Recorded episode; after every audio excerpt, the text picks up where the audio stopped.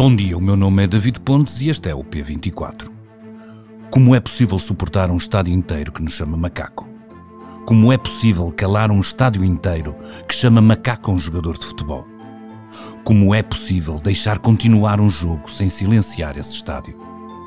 As perguntas ficam penduradas à espera de uma resposta racional, depois de um dos melhores jogadores do mundo de futebol, Vinícius Júnior do Real Madrid, ter sido, mais uma vez, e mais uma vez porque está longe de ser um momento inédito, alvo de insultos racistas por parte dos adeptos de Valência no último fim de semana. O jogador brasileiro farto decidiu parar o jogo, encarar os racistas que o insultavam e apontar para a bancada de onde provinham os insultos. Convencido pelos colegas, aceitou continuar o jogo, mas no final do encontro envolveu-se numa zaragata com outros jogadores, depois de apontar um dos adeptos que o insultava e viu o cartão vermelho.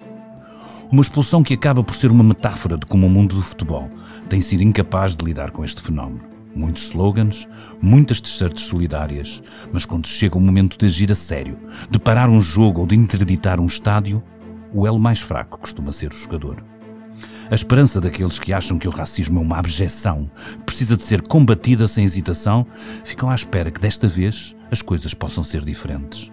Num comunicado divulgado ontem, elaborado pelos Ministérios da Igualdade de Espanha e do Brasil, reconhece que o racismo é estrutural em ambas as sociedades e que os acontecimentos de domingo não são eventos isolados. Um bom princípio, certamente muito melhor do que as reações de muitos quando em Portugal vivemos um caso similar, o do jogador do Futebol Clube do Porto, Moussa Marega, em que muitos, até comentadores da televisão, procuraram desvalorizar o assunto, diluindo na estupidez do clubismo. Há muitas áreas em que o futebol se habituou a viver fora ou acima da lei.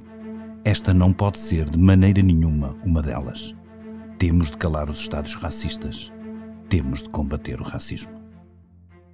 Neste episódio do P24, o Ruben Martins esteve à conversa com Miguel Dantas, que tem escrito sobre o assunto. Tenham um bom dia.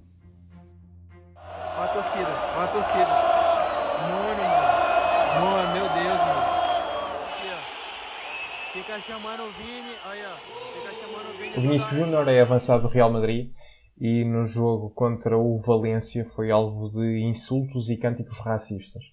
Ele, por volta do minuto 70, já tinha ameaçado sair do jogo.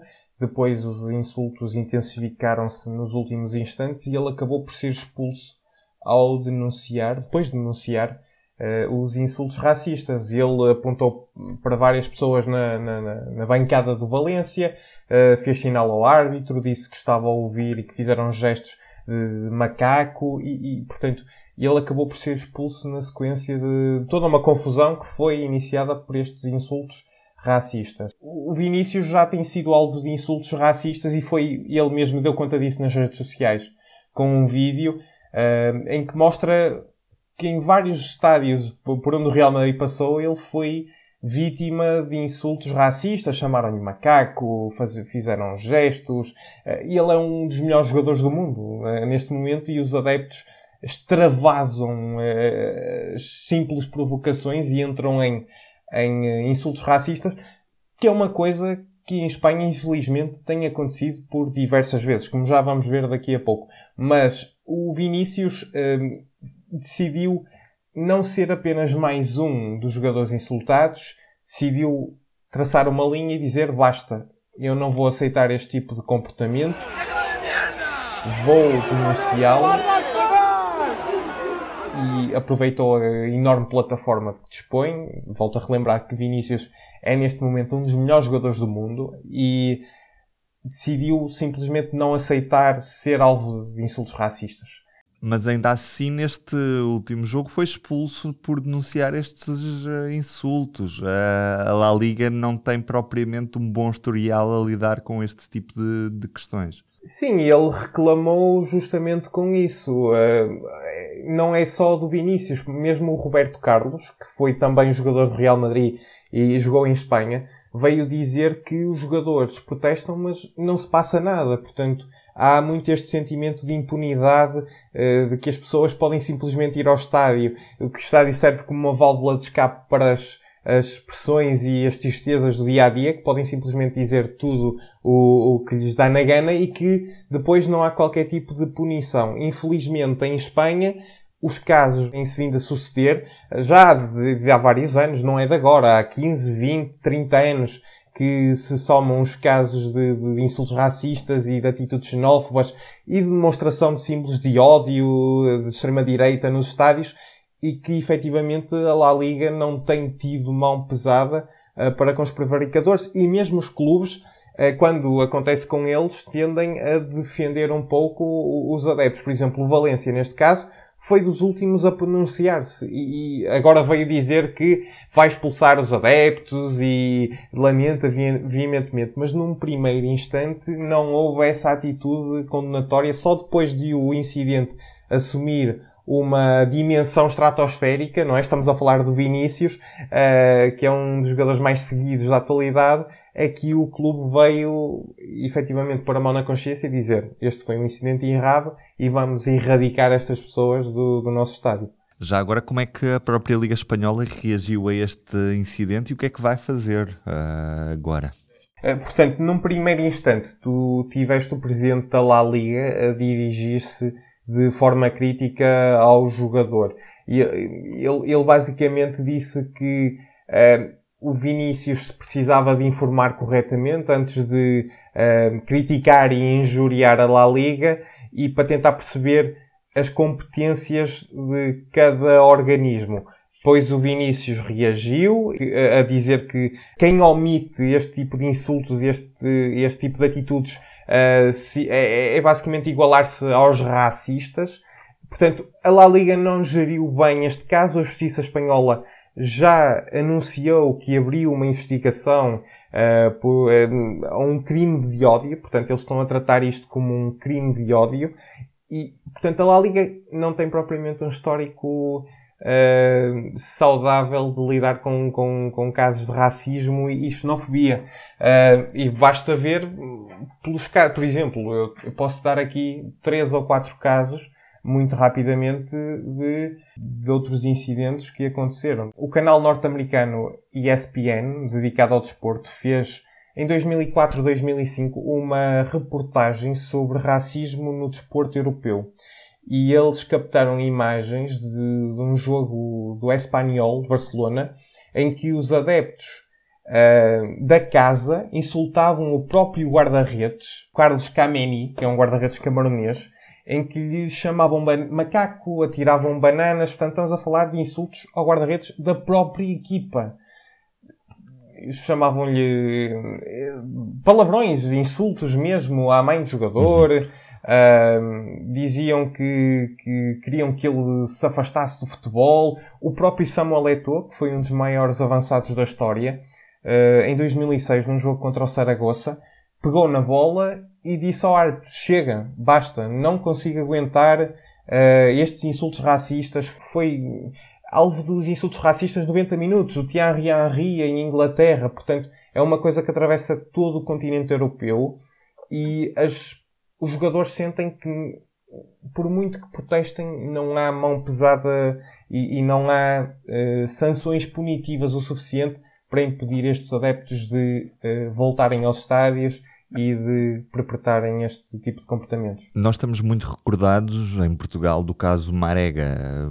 Que paralelismo é que o caso Marega tem com este caso? E o que é que acabou por acontecer? O que é que mudou na Liga Portuguesa depois do, do que aconteceu a Marega? O caso Marega foi, nos últimos anos, o maior incidente que tivemos neste campo.